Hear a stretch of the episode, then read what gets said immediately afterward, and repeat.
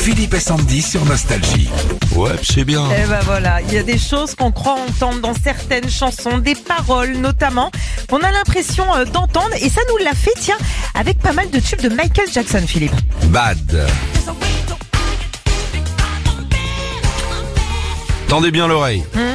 Comme euh, Charles III. Grosse oreille. On dirait qu'il parle de jambon, le gars.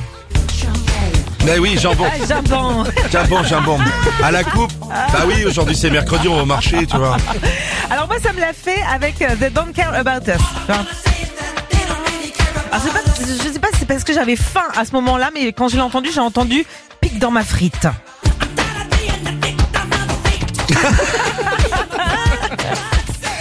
Ce qui marche pas avec pi- euh, dans pic dans mon potato. Non, pas du tout. Dans the way you make me feel, attention.